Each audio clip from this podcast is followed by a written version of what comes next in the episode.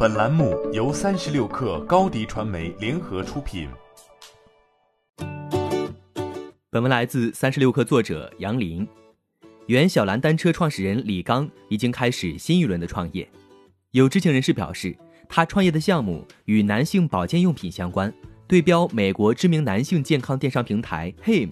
Him 专注于男性洗护和保健药品，只用了两年时间就达到了十亿美金估值。李刚的低调并不难理解。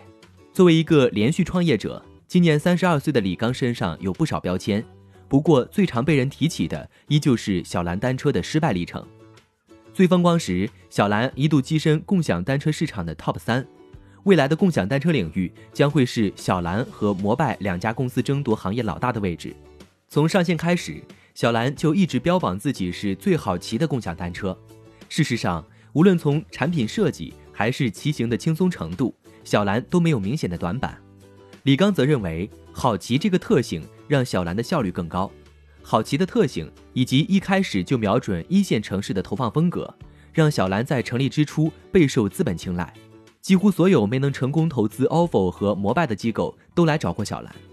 但是从二零一七年下半年开始，情况急转直下，资本遇冷，投资方谨慎，加上政策动荡，深陷补贴大战并无法验证盈利模式的共享单车纷纷遭遇融资困境。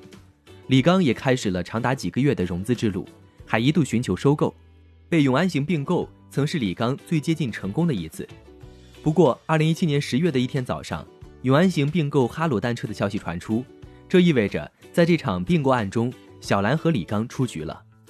第一次创业结束后，只过了三个月，李刚又创建了野兽骑行，也就是小蓝单车的前身。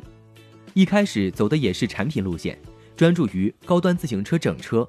当时的李刚年轻有技术，虽然有一次并不成功的创业经历，不过还是被很多资本圈的大佬看中，最终被投资人劝说入场开干共享单车，有了小蓝。欢迎添加小小客微信，xs 三六 kr，加入三十六课粉丝群。高迪传媒为广大企业提供新媒体短视频代运营服务，商务合作请关注微信公众号高迪传媒。